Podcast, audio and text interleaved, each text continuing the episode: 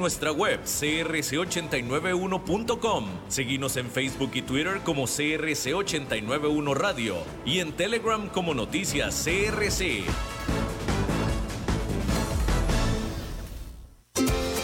Este programa es presentado por Bodegas y Viñedos La Iride, porque siempre tendremos con quién celebrar.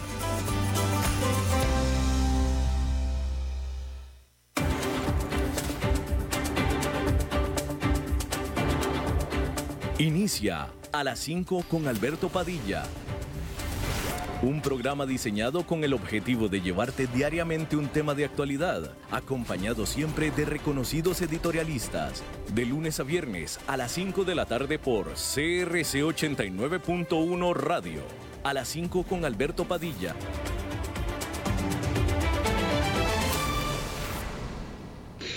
Hola, ¿qué tal? Saludos, bienvenidos a esta emisión de A las 5 con su servidor Alberto Padilla. Muchísimas gracias por estarnos acompañando en este, pues ya eh, final de semana laboral y casi inicio de fin de semana. Una hora más le queda esta semana laboral. Aguántenos aquí un poquito en esta hora. Y ya a las 6 eh, de la tarde, yo cuando le diga que la pase muy bien, lo despacho a que disfrute su fin de semana. Por lo pronto, muchísimas gracias por escucharnos en vivo a través de la señal de CRC 89.1 FM en Costa Rica. Gracias a los que nos escuchan también a través de Facebook, ya sea en vivo o grabado, en la página del programa o en la página de CRC 89.1.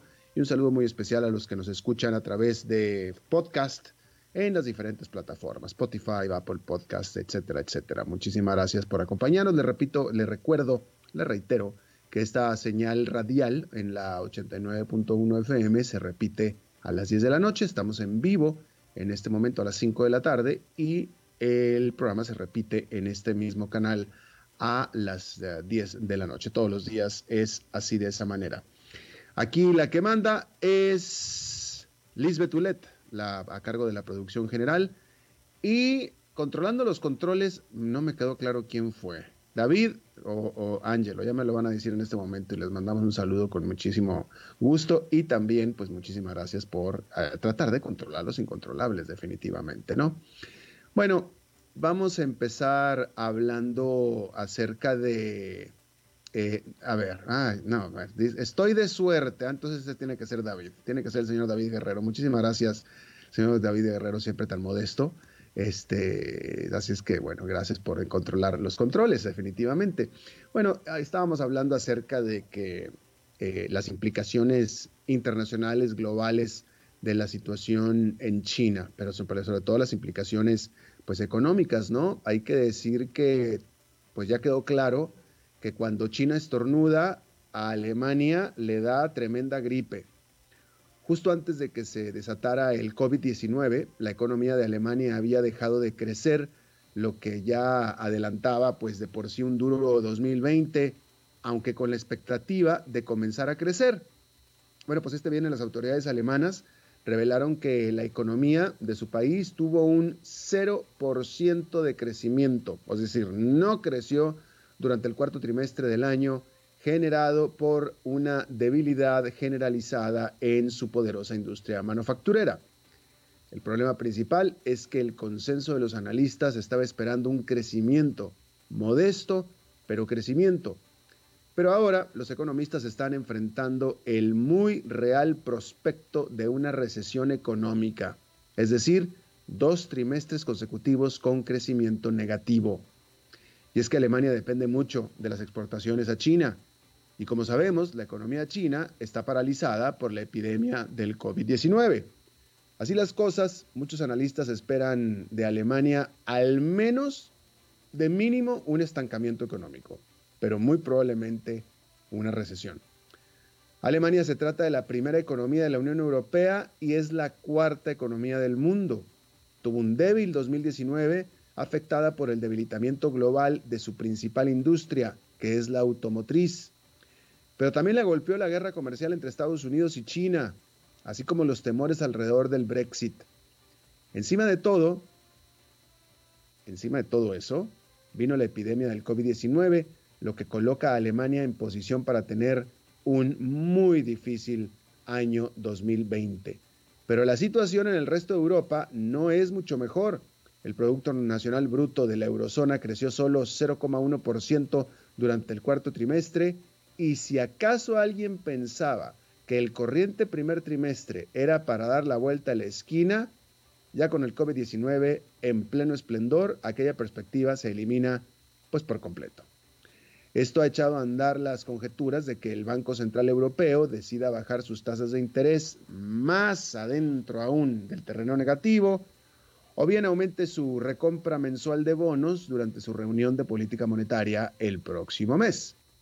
Se tratarían de políticas poco convencionales definitivamente, pero que sin embargo la presidente gerente del eh, Banco Central, la presidenta del Banco Central Europeo, Christine Lagarde, ha comenzado ya a considerar.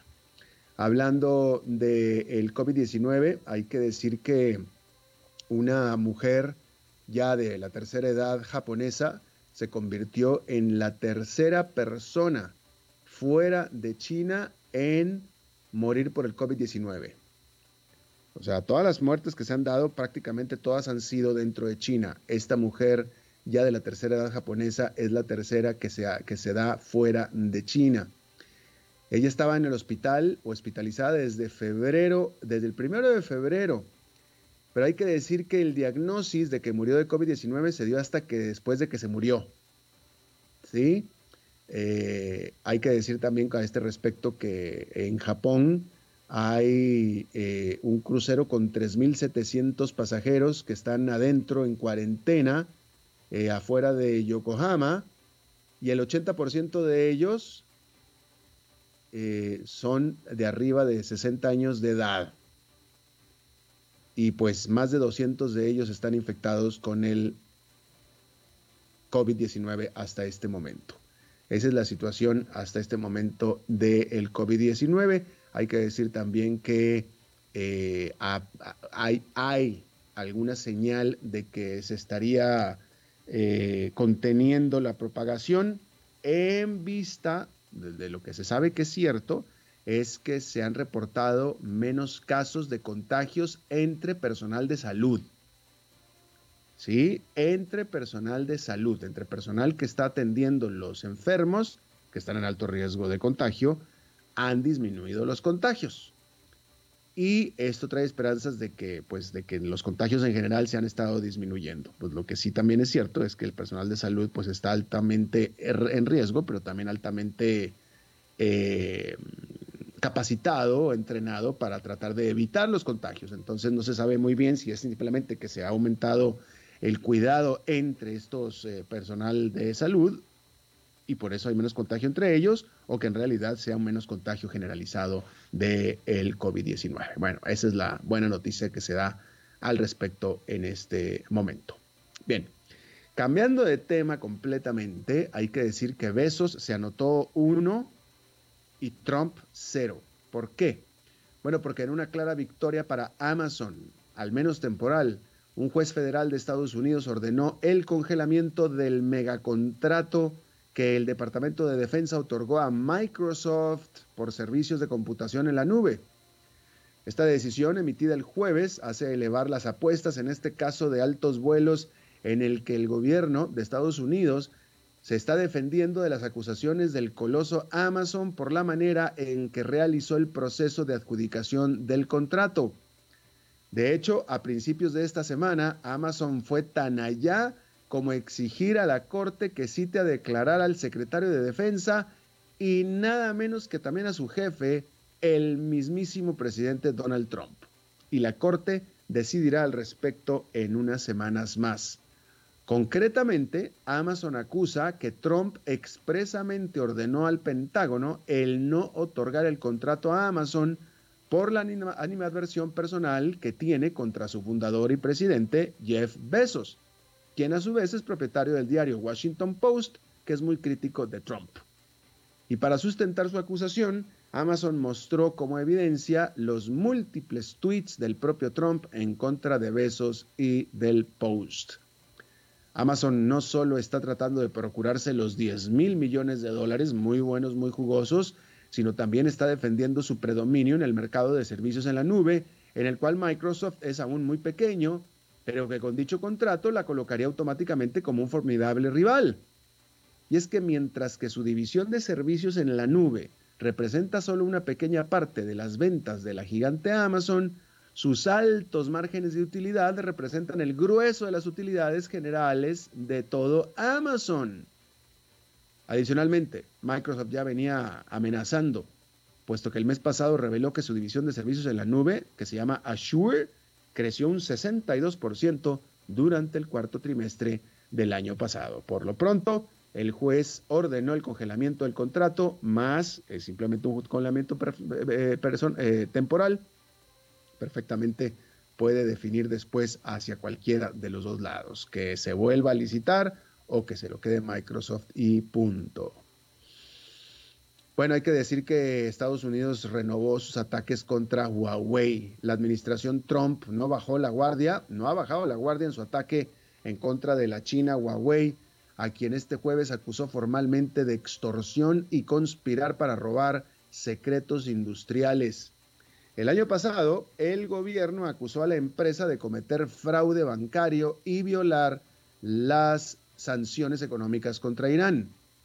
Huawei se declaró inocente de las primeras acusaciones y respecto de estas nuevas acusaciones dijo que el gobierno de Estados Unidos lo único que quiere es dañar irremediablemente la reputación de Huawei solo por razones competitivas.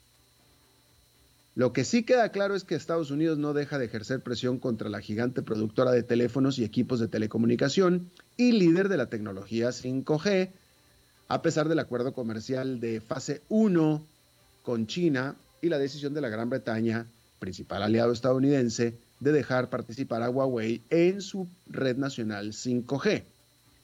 De tal manera que a pesar de la tregua en su guerra comercial y en medio de la crisis del COVID-19, se acaba de dar otra plataforma más para que impulsen pues nuevas fuentes de tensiones entre estas que son las dos economías más grandes del mundo. Hay que decir una cosa, que aunque Huawei dice que, el, que, Estados Unidos la está atacando solo por razones competitivas, no hay ninguna compañía estadounidense que esté trabajando con la tecnología 5G. No hay. Es decir, esto que está haciendo Estados Unidos no beneficia directamente a ninguna compañía estadounidense. Las únicas otras dos compañías que pueden manejar redes de 5G como lo hace Huawei son europeas hay que decir eso, ¿no?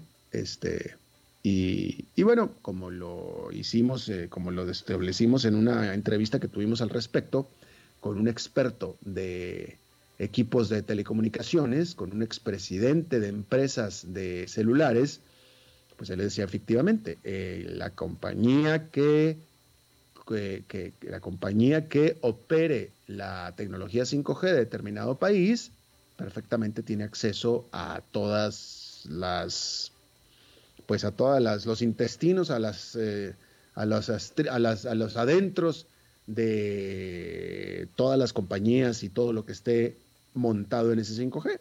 O sea, técnicamente es perfectamente posible. Y la pregunta es si los chinos serían capaces de mal usar eso. Bueno, pues y esa era la pregunta, y esa fue la pregunta que le hice al presidente de esta empresa cuando lo entrevistamos aquí en el programa, y él dijo, bueno, pues todo depende si tú quieres confiar en un gobierno dictatorial y absolutista. Si ustedes quieren confiar en eso, pues entonces adelante, va. Esa es la gran pregunta. Y bueno, de ahí viene todo este asunto. Bueno, hablando justamente de China, hay que decir que el primer minuto de este sábado se activa la fase 1 del acuerdo comercial China-Estados Unidos. Y lo que se va a activar concretamente son eh, aranceles sobre 120 mil millones de dólares de importaciones de China que caerán a la mitad de 15 a 7,5%. Y por su parte, China también redujo a la mitad algunos de sus propios aranceles contra Estados Unidos.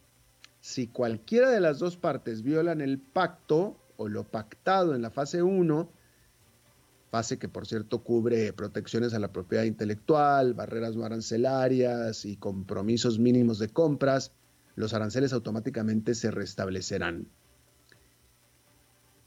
Pero la primera prueba de fuego del acuerdo se dio ya o se está dando antes de lo que cualquiera pensaba. ¿Por qué? Bueno, pues porque China dijo que tal vez tendría que no poder cumplir con lo pactado ante la crisis inesperada del COVID-19, que la ha hecho cambiar sus perspectivas macroeconómicas para este año al menos. Aunque el presidente chino, Xi Jinping, se comprometió con Donald Trump a que su país importaría de Estados Unidos lo acordado, pues tal vez no logre hacerlo en el tiempo acordado. El acuerdo tiene provisiones propuestas, o mejor dicho, puestas ahí para aumentar la confianza mutua, incluyendo el requisito de reuniones regulares entre oficiales de ambos países.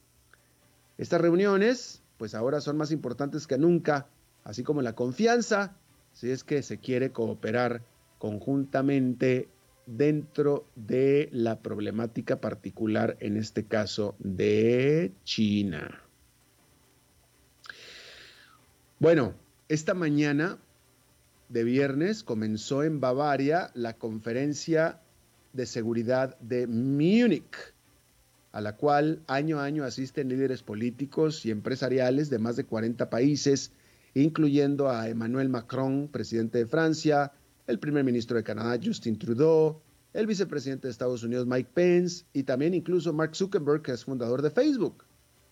Todos se reunirán en el hotel del siglo XIX que lleva el nombre de Bayerischer Hof para hablar sobre la situación actual de Europa y el mundo en general. Pero pues el ánimo no fue muy alegre. Los propios organizadores de la conferencia anotaron en el programa sobre, y abro comillas, un sentimiento generalizado de inquietud y ansiedad ante el creciente, la creciente incertidumbre sobre el verdadero propósito de Occidente. Se trata de una sensación de tedio geopolítico que ellos mismos describieron como una ausencia de Occidente.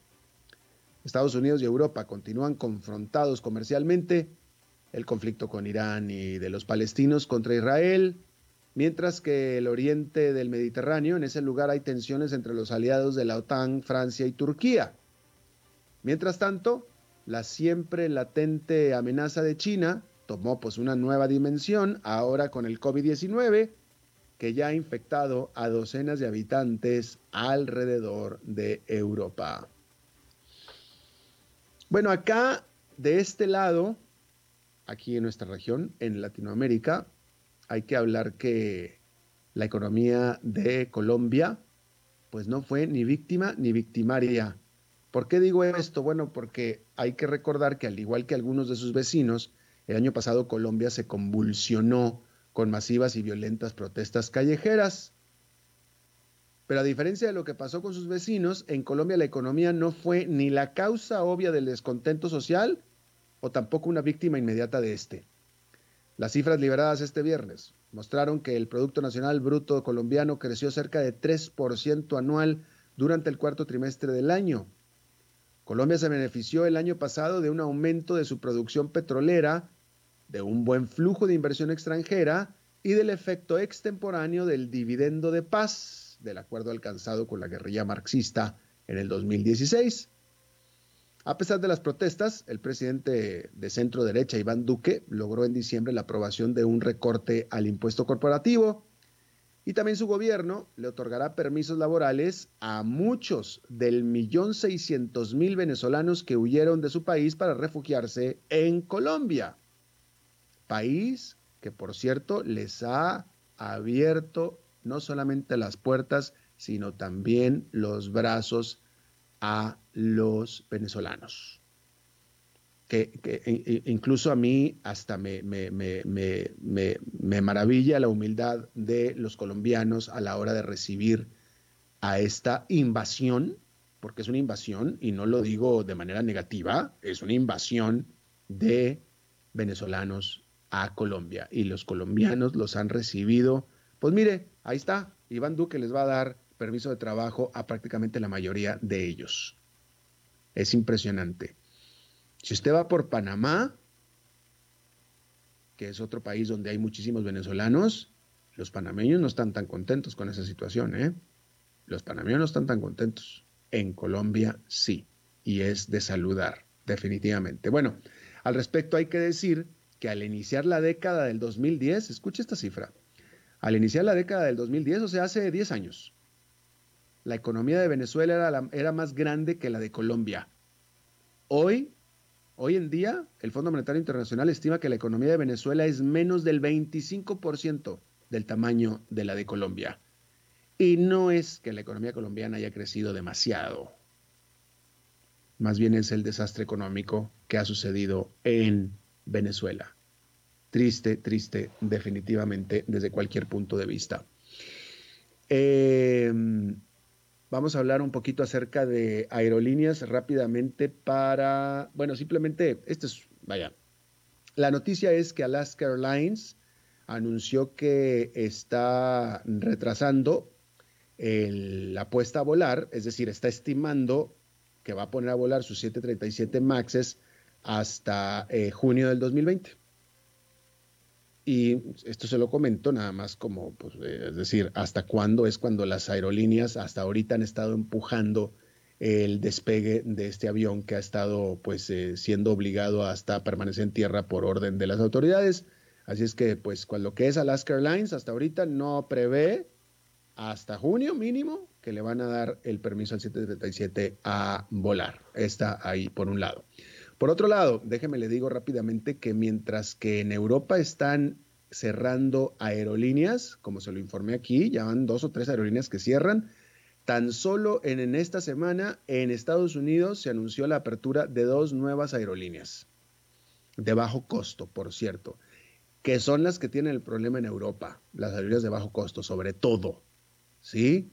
Y bueno, en Estados Unidos se han anunciado en esta semana nada más dos aerolíneas nuevas, Extra Airways y otra que se llama Breeze Airways, ambas de bajo costo y ambas van a, servir o a volar entre ciudades medianas que no tienen servicio directo y también entre aeropuertos eh, secundarios, como les llaman, ¿no? No en los principales aeropuertos. Y bueno, otra más que Delta Airlines, que es la tercera aerolínea más grande de Estados Unidos y también del mundo, anunció que también para el año 2050 piensa eh, pues reducir a cero sus emisiones de carbono. Hay dos maneras en que alguien puede reducir o bueno o bajar sus emisiones de carbono. Una es compensando. En, en, el caso de una aerolínea solamente tiene dos maneras de hacerla. Una es dejando de volar aviones o la otra es compensando. Por lo pronto Delta Airlines va a comenzar a compensar, sembrando más árboles, etcétera, pero se comprometió a empezar a investigar el uso de combustibles con emisiones cero, como son los biocombustibles, por ejemplo. Y para eso comprometió mil millones de dólares en los siguientes 10 años. Bien, ahí lo tiene.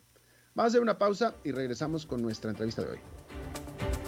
A las 5 con Alberto Padilla por CRC 89.1 Radio. Tinto, blanco, rosado, espumante, seco dulce. El vino es como los amigos, proviene de diferentes cepas y familias convertidas en bodegas de tradición. La Iride, una bodega personal establecida en Mendoza, Argentina, produce vino de exportación con la calidad de Mendoza, expresada en taninos frescos, frutales, remembranzas de tabaco y chocolate. Una fiesta al paladar. La Iride, vinos argentinos de tradición es vida, salud y bienestar. Por eso, vos y los tuyos necesitan agua purificada, ozonizada y embotellada San Ángel. Hace que tu vida sea más larga y saludable con agua San Ángel. Disfrútala naturalmente y viví una experiencia con agua purificada San Ángel. Pureza que se siente. Búscanos en Facebook como Agua San Ángel. CRC 89.1 Oyentes informados. Desde Maipú, Mendoza, la tierra del olivo nos llega aceite de oliva Laur. Su delicada y elegante textura, así como su afrutado aroma vegetal, lo convierten en un aceite especial para paladares exigentes. Disponible en tres variedades: Laur Cruz de Piedra, Laur Aceite de Oliva Extra Virgen y Laur Gran Mendoza Aceite de Oliva Extra Virgen. Lo mejor de tres zonas en una sola botella. Galardonado con el Gran Prestige Gold en el Terra Olivo 2018. Aceites de oliva Laur no pueden faltar en tu mesa. De venta en todas las tiendas, don Fernando.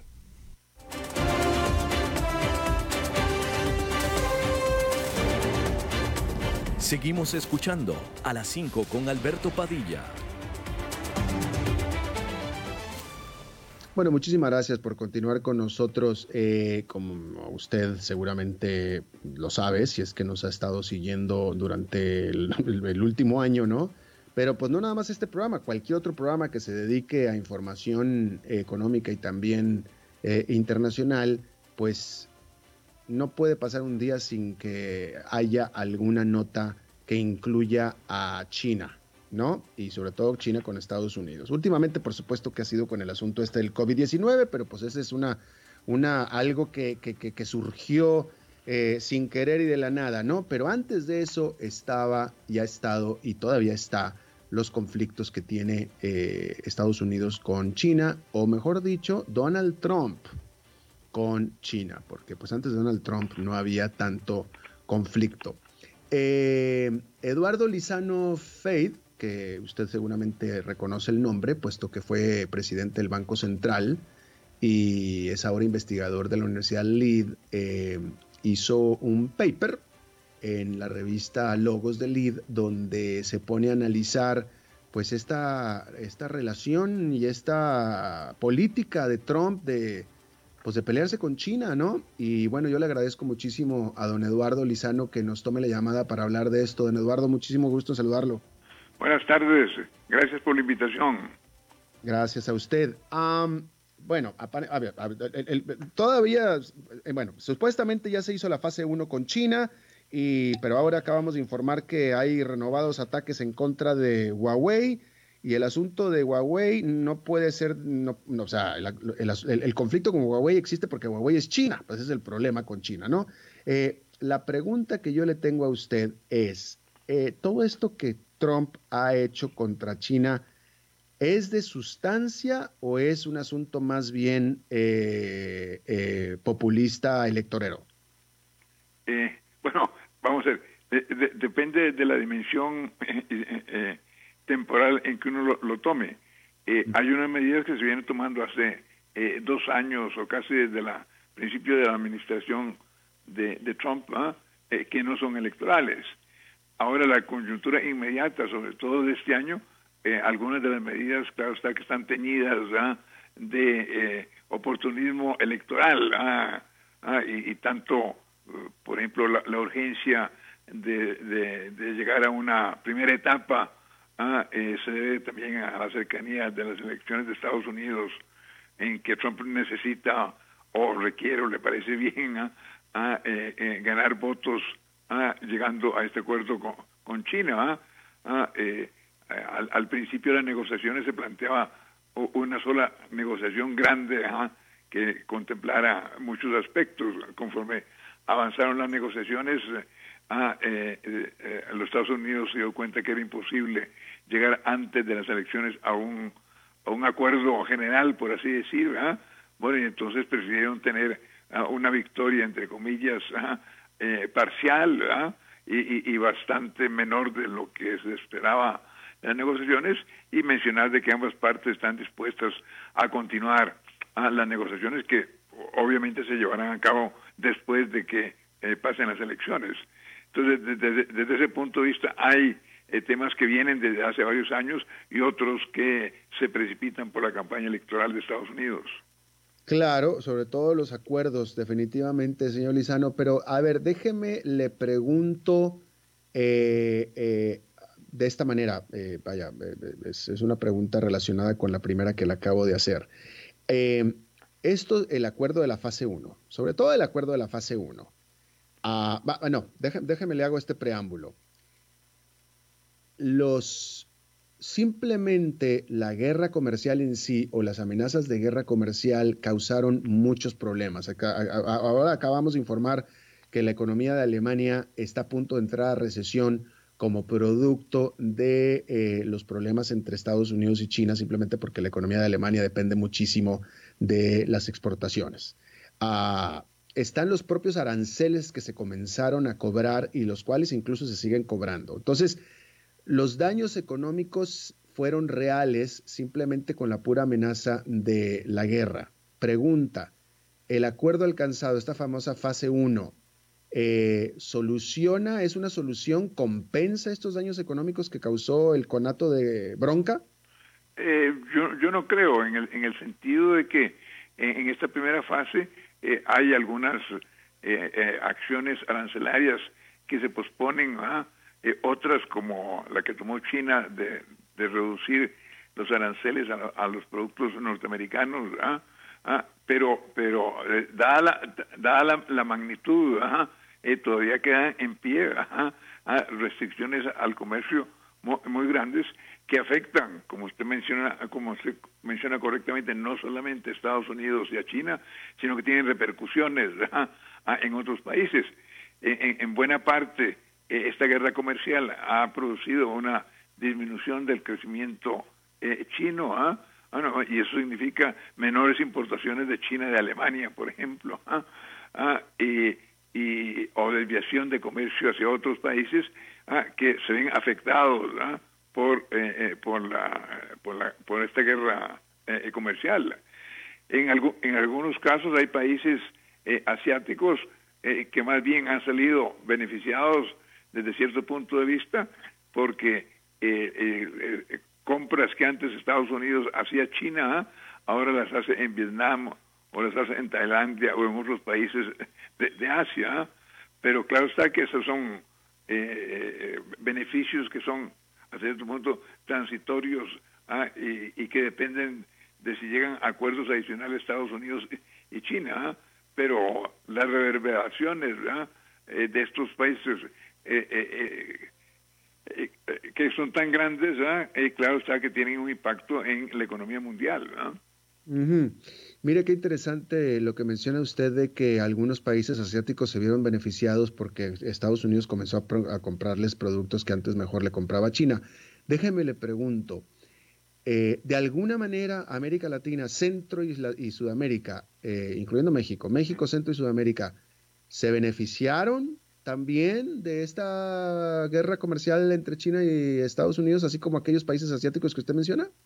Mire, en, algunos casos, ¿ah? Eh, en el tanto que los países, eh, y aquí pienso sobre, todo en México, ¿ah? en el tanto que México, eh, por, un lado, llegó a, otro acuerdo con los Estados Unidos, y en el tanto que tenía que, que, tenía capacidad ociosa, ¿ah? pues claro está que Estados Unidos ahora deja de comprar eh, algunos productos textiles o, de otra naturaleza en China, ¿ah? bueno, un país como México puede aprovechar porque a México no le han puesto esos aranceles. ¿ah? Lo que sucede es que es difícil ¿ah? de, que, de que los países hagan inversiones adicionales eh, de una magnitud importante eh, en estas circunstancias porque si las circunstancias cambian, entonces resulta que, que China vuelve a ser el país competitivo en los Estados Unidos. ¿Ah? Entonces, ahí hay, hay ventajas, ¿ah? pero que, que, pueden ser permanentes, ¿ah?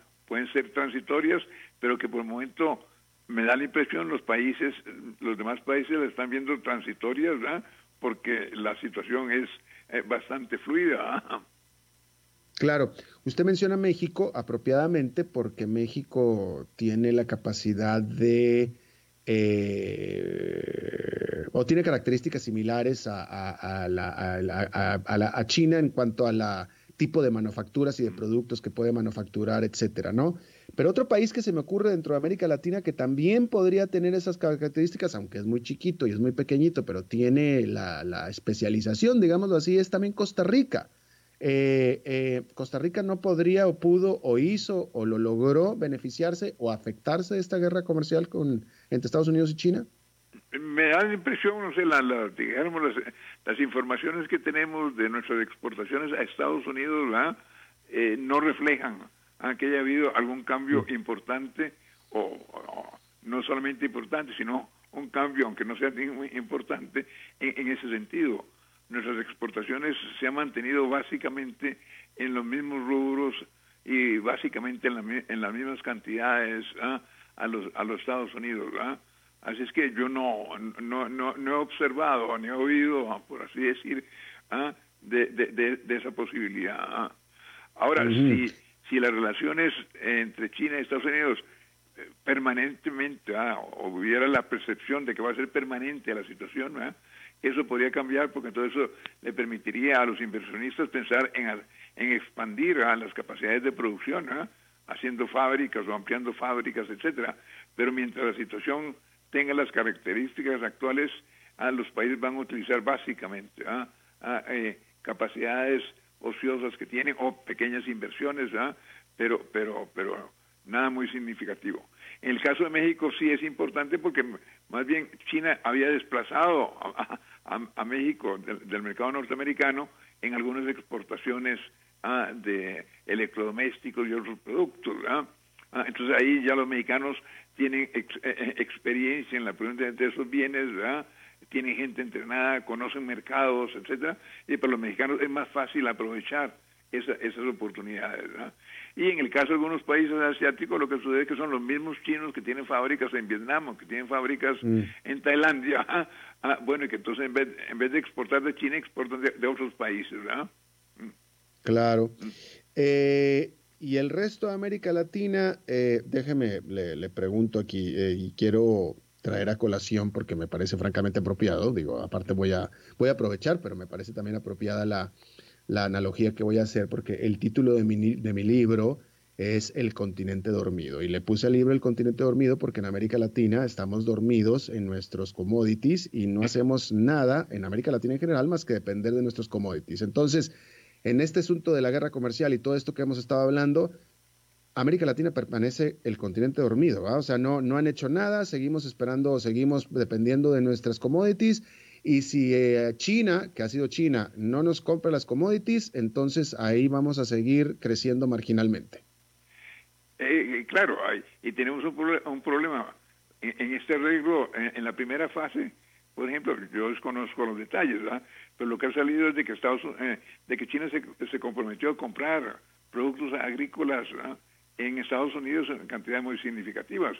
Si eso mm. significa que China deja de comprarle a Brasil o Argentina algunas de esos commodities por comprárselos a, los Estados Unidos, entonces ahí esos países de América Latina se van a ver afectados, ¿no? Pues sí, encima, encima de todo. Este, eh, señor Lizano, em, eh, a ver, las, las acusaciones contra China eh, antecedían a Donald Trump. O sea, ya a China se le, se le acusaba de manipulador de su moneda, se le acusaba de manipulador comercial, etcétera, etcétera. Digo, vaya, eh, lo, que Trump la agarrara contra China no fue casual, o sea, porque las acusaciones ya existían desde antes. Pero y Trump acusaba de que sus antecesores, Barack Obama y George Bush y también Clinton, nunca hicieron absolutamente nada para contener los abusos comerciales y eh, monetarios de China, que, podemos decir que eran ciertos. Ciertamente las acusaciones ahí estaban ya. Pero eh, eh, el punto que yo quiero hacer es el siguiente. A pesar de las acusaciones de China, Estados Unidos crecía y el mundo estaba creciendo, de todos modos, a pesar de todo. Entonces, la pregunta concreta es, ¿tenía Trump eh, motivos concretos, eh, razonables para atacar a China como la atacó? Es decir, ¿había un problema realmente que había que solucionar? Eh, pues mire, vamos a ver, sí y no. Mm. Estados Unidos estaba acusando a China por varias violaciones comerciales, eh, manejo de las monedas, eh, eh, robo de conocimientos científicos, ah, compra de empresas en los Estados Unidos ah, que ponían en dificultades ah, de seguridad nacional a los Estados Unidos, etcétera, etcétera. Claro que uno podría decir que históricamente eh, no solamente China era la que había hecho eso, sino que habían otros países europeos y los mismos Estados Unidos que, que, practicaban algunas de esas eh, eh, costumbres. Bueno, el ejemplo más patético es la política proteccionista ¿ah? ¿Ah? en el campo agrícola que tiene la Unión Europea, que tiene Estados Unidos, ¿ah? que tiene Japón. ¿ah? Ahora, lo que sucede es de que se da ahora históricamente en un periodo en donde existe o existían, digamos, un sistema internacional de reglas ¿ah? de comportamiento. Los países han llegado a una serie de, acuerdos en las épocas históricas no existían esos acuerdos internacionales, pero ahora existía todo, un régimen internacional eh, que propiciado en gran parte por los mismos Estados Unidos, después de la Segunda Guerra Mundial. Ah, y entonces ahora es muy diferente porque ahora se está violando directamente a, eh, eh, el, el, ordenamiento jurídico, ¿ah? Ah, por ejemplo, desde la Organización Mundial del Comercio, ¿ah? Ah, y Trump toma otra serie de, medidas en, contra de eh, la, la, organización internacional basada en acuerdos eh, negociados entre los países. entonces, claro está, hoy en día es, es, más grave desde ese punto de vista, que es, que es un, un, giro eh, muy importante de Estados Unidos destruyendo buena parte del orden mundial que creó los Estados Unidos. Es mm, esa una posición de largo plazo de los Estados Unidos, es algo ah, del señor Trump, ah, ya sean cuatro u ocho años, pero que una vez que pase el señor Trump, eh, ¿qué va a pasar? Ah, bueno, ahí hay una incógnita que, es importante. Lo que sí es verdad es de que a, países pequeños como Costa Rica sí le interesa de que el, el, el que, que, que, el orden se base en reglas, ¿ya? Eh, nosotros, Costa Rica, le hemos ganado en la OMC disputas a los Estados Unidos, ah, eh, cosas que, que, que, se han logrado porque existe un ordenamiento internacional, en donde pequeños y grandes van ante los mismos tribunales, por así decir, ah, en, la OMC. Ah, si se destruyen eh, toda esa organización, no solamente en el campo comercial, sino en otros campos. claro, entramos un poco a, a la ley de la de la selva, del Big Stick ah, norteamericano, y no solamente norteamericanos, sino que también otros países ah, aplican, si los Estados Unidos lo hacen, hay otros países que van a seguir ese, ese camino. Y ahí países pequeños como nosotros nos ponen en, serias dificultades. Claro. Eh, última pregunta, señor Lizano. Em, antes de que comenzara todo este asunto de la guerra comercial eh, se hablaba mucho y era, era real, se, se, observaba mucho a China siendo muy activa en tener presencia en el resto de los países, sobre todo los eh, países en vías de desarrollo, concretamente en Latinoamérica y en África, ¿no? Eh, eh, en, Estados, en, América Latina, China hizo inversiones muy, muy importantes en países muy fuertes, ayudas. Al propio Costa Rica le regaló y le construyó su tremendo estadio nacional, por ejemplo, pero hizo lo propio con muchos otros países, les prestó dinero, etcétera. Eh, creó esta nueva ruta de la seda, de fuertes inversiones de infraestructura, bla, bla, bla. Todo para presuntamente aumentar su influencia política o su hegemonía. Eh, pero todo esto se perdió, cuando menos la atención se perdió con lo de la guerra comercial. Eh, ¿Cómo queda esta influencia y poder que pretendía tener o que tenía de hecho China sobre, en este caso, Latinoamérica y África también? Bueno, en el caso de América Latina y todavía, todavía más concretamente de, Centroamérica, eh, Panamá y República Dominicana, sigue esto. ¿ah? Es decir, el, ha, habido momentos hace pocos meses en que ah, los, los embajadores norteamericanos en, en algunos de esos países, ah, como Salvador, República ah, Dominicana y Panamá, eh, fueron llamados a, Washington. El, el, ministro de Relaciones Exteriores hizo un viaje eh, por esta zona. bueno, y parte de los problemas era eh, la, la, la, influencia de las inversiones chinas en esos países. Eh, en el caso concreto de Costa Rica, eh, ha habido en estos 10 años que tenemos relaciones, planes y proyectos, pero, pero no han cojado, no han avanzado. Uno fue el de la refinería, una refinería grande que empezaban a hacer entre Recope y unas compañías chinas. Bueno, todos conocemos la historia, eso no caminó. ¿ah?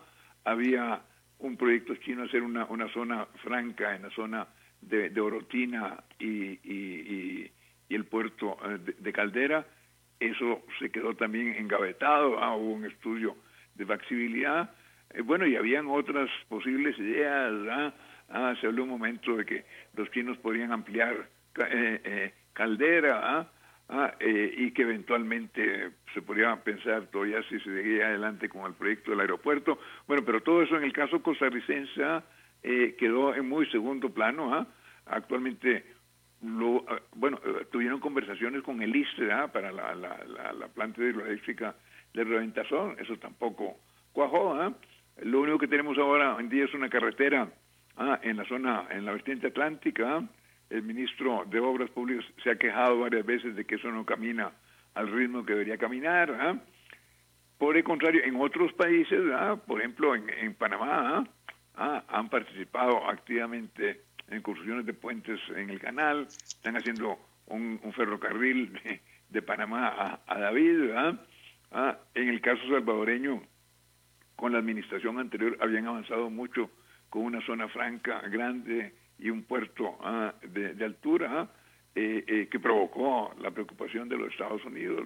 Eso ha cambiado con la nueva administración eh, en, en Salvador, pero eh, en términos generales, eh, eh, la política china, si fracasa en unos proyectos, no, quiere decir que se quede dormida y sigue mm. manifestando interés en, en, aumentar el comercio, las inversiones con, con nuestros países. ¿verdad?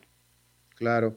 Bueno, pues don Eduardo Lizano Feit, le agradezco muchísimo que nos haya compartido estas opiniones y estos conocimientos en esta entrevista. Muchísimas gracias. Bueno, mucho gusto y hasta la próxima. Hasta la próxima, señor Lizano, expresidente del Banco Central e investigador de la Universidad LID de Costa Rica. Vamos a una pausa y regresamos con Humberto Saldívar. A las 5 con Alberto Padilla, por CRC 89.1 Radio. Tinto, blanco, rosado, espumante, seco dulce. El vino es como los amigos, proviene de diferentes cepas y familias convertidas en bodegas de tradición. La Iride, una bodega personal establecida en Mendoza, Argentina, produce vino de exportación con la calidad de Mendoza expresada en taninos frescos, frutales, remembranzas de tabaco y chocolate. Una fiesta al paladar. La Iride, vinos argentinos de tradición agua es vida, salud y bienestar. Por eso, vos y los tuyos necesitan agua purificada, ozonizada y embotellada San Ángel. Hace que tu vida sea más larga y saludable con agua San Ángel. Disfrútala naturalmente y viví una experiencia con agua purificada San Ángel. Pureza que se siente. Búscanos en Facebook como Agua San Ángel. CRC 89.1 Oyentes informados. Desde Maipú, Mendoza, la tierra del olivo nos llega aceite de oliva Laur. Su delicada y elegante textura, así como su afrutado aroma vegetal, lo convierten en un aceite especial para paladares exigentes. Disponible en tres variedades: Laur Cruz de Piedra, Laur Aceite de Oliva Extra Virgen y Laur Gran Mendoza Aceite de Oliva Extra Virgen. Lo mejor de tres zonas en una sola botella. Galardonado con el Gran Prestige Gold en el Terra Olivo 2018. Aceites de oliva Laur no pueden faltar en tu mesa. De venta en todas las tiendas, don Fernando.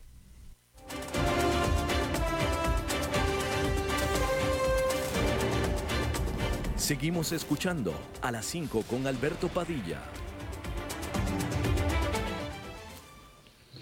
Bueno, muchísimas gracias por continuar con nosotros. A ver, espéreme tantito porque estoy aquí tratando de ayudar en una problemática eh, técnica que tenemos para conectar a mi querido Humberto Saldívar. Espérame tantito, este, David, porque yo estoy comunicándome con eh, Humberto. Mira, déjame, a ver, aquí esta es la manera en que nos comunicamos, David Guerrero y yo, em, porque estamos teniendo un problemita técnico, pero bueno, ahí vamos a ver si ya podemos con esto, eh, eh, a ver si podemos con esto conectar a, Humberto Saldívar. Bueno, a la espera de que me esté, de que me, me, me des la señal. David, bueno, antes de, mientras tanto, déjeme informarle que eh, esta es, esta es la nota como se dio en su momento. No sé cuál sea la actualización ahora en este momento,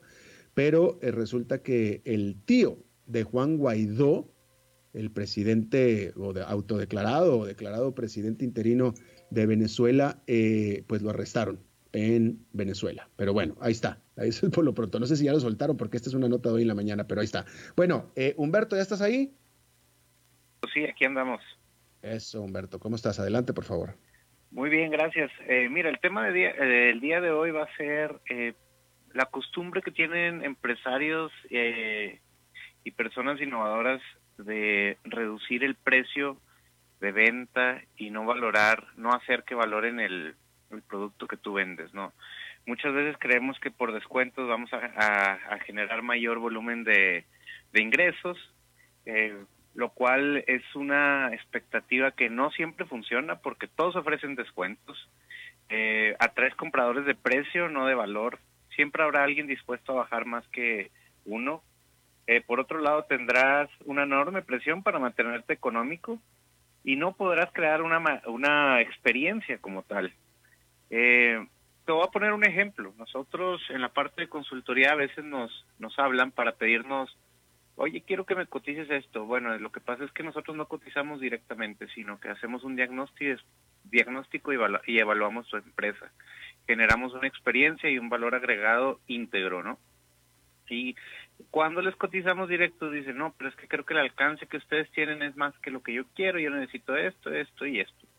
Eh, lo que hacemos es, bueno, pues, si tú ya tienes la solución, eh, eh, pues entonces no necesitas una consultoría, necesitas una persona que te haga lo que tú quieras, ¿no? Y entonces más que una un precio, sino eh, generamos todo una una relación, una necesidad y una y, un proyecto integral, digámoslo así, ¿no? Qué interesante, pero entonces, entonces eh, sería contraindicado en muchos de los casos eh, vaya, porque la, razón por la cual cualquier comercio, cualquier, cualquiera que venda cualquier cosa, de bajar precios, pues es mantenerse competitivo, ganar, ganar mercado, etcétera. Pero en muchos casos lo que tú estás diciendo es contraindicado, no conviene, no es lo correcto, no es lo apropiado. Sí, correcto, porque al final tendrás una enorme presión para mantenerte siempre con el mismo precio, aun cuando suban tus costos y tendrás una percepción del mercado a veces de que tú eres un, una persona o, un producto barato, digámoslo así, y te tendrías que mantener muchas veces así. Es mejor eh, generar valor a nivel comercial y atracción de clientes, más que pegarle en el margen, reinvertir en una eh, estrategia comercial, más que seguir bajando los precios.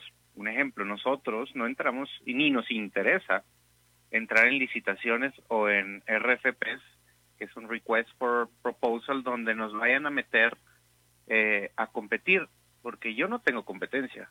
Es decir, no somos un producto que sea comparable con otro tipo de servicios que se dan. Eh, y bueno, ya me, me, metería en valores agregados. Tenemos servicios cruzados, hacemos una, garantizamos el resultado, hacemos una metodología integral, entonces muchas veces cuando dicen, bueno, te voy a mandar el RFP, eh, ¿sabes qué? No, mejor, no me interesa, eh, prefiero no entrar en una licitación, más bien lo que necesitamos hacer es, es trabajar y trabajar en un diagnóstico para yo enseñar qué valor agregado te puedo dar y generar esa necesidad o si no es una necesidad es una relación a mediano o largo plazo en donde haya una lealtad continua y no precisamente una un enfoque nada más en el precio, ¿no?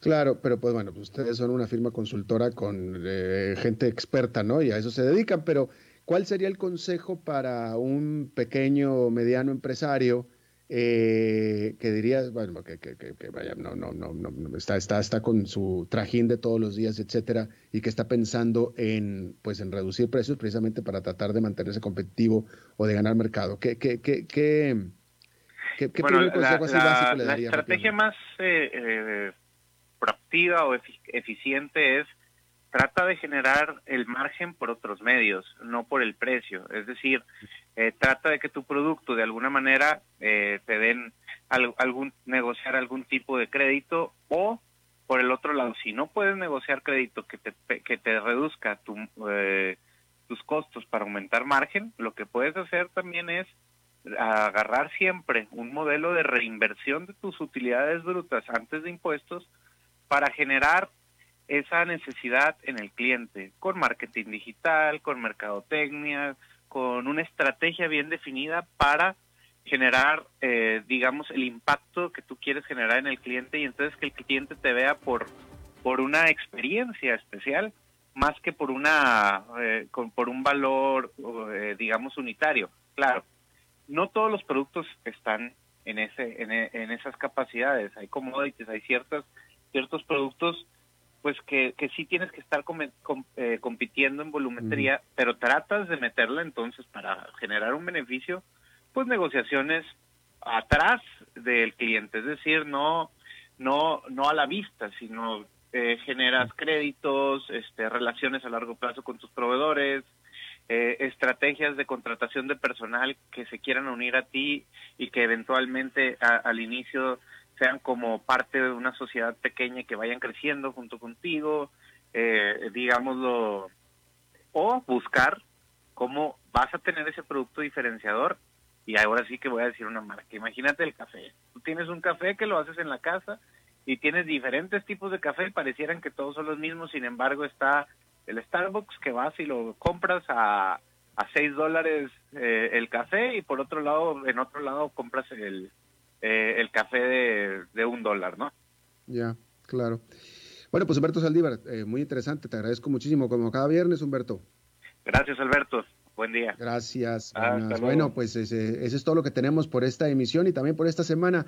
La próxima semana va a estar con ustedes aquí en el programa eh, Fernando Francia, puesto que yo no podré estar con ustedes, así es que le agradezco muchísimo a Fernando Francia y le pido a ustedes que apoyen a Fernando durante los cinco programas próximos. Y ustedes tengan muy buen fin de semana, ¿ok? Y aquí se encuentran con Fernando Francia a las cinco el lunes. Que la pasen muy bien.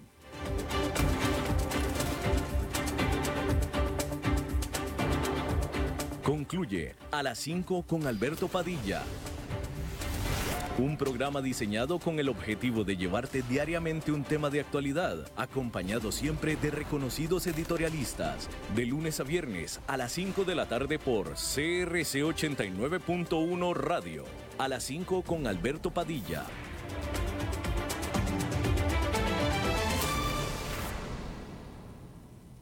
Tiene magia, elegancia, poder y también refleja tranquilidad y paz. Así es nuestra bella flor nacional. Festival de la Guaria Morada, sábado 15 y domingo 16 de febrero en el Jardín Botánico de Orquídeas. Te esperamos en familia o con tus amigos. Tendremos música de marimba, comidas, bailes típicos, venta de plantas y actividades para niños. Adultos 3.800, adultos mayores 2.600, niños 1.700. Jardín Botánico de Orquídeas, en la Garita de Alajuela, un kilómetro sur este del restaurante La Fiesta del Maíz. Cuidemos lo nuestro, apoyemos la conservación de nuestra bella flor nacional voleibol, tenis, basquetbol, atletismo, equitación, gimnasia, fútbol sala, motores, natación, ciclismo y muchos más. En todos los deportes hay mujeres haciendo historia. Este lunes 17 de febrero a las 6 de la tarde inicia Contacto Deportivo, una hora dedicada al deporte femenino a nivel nacional e internacional por CRC 89.1 Radio.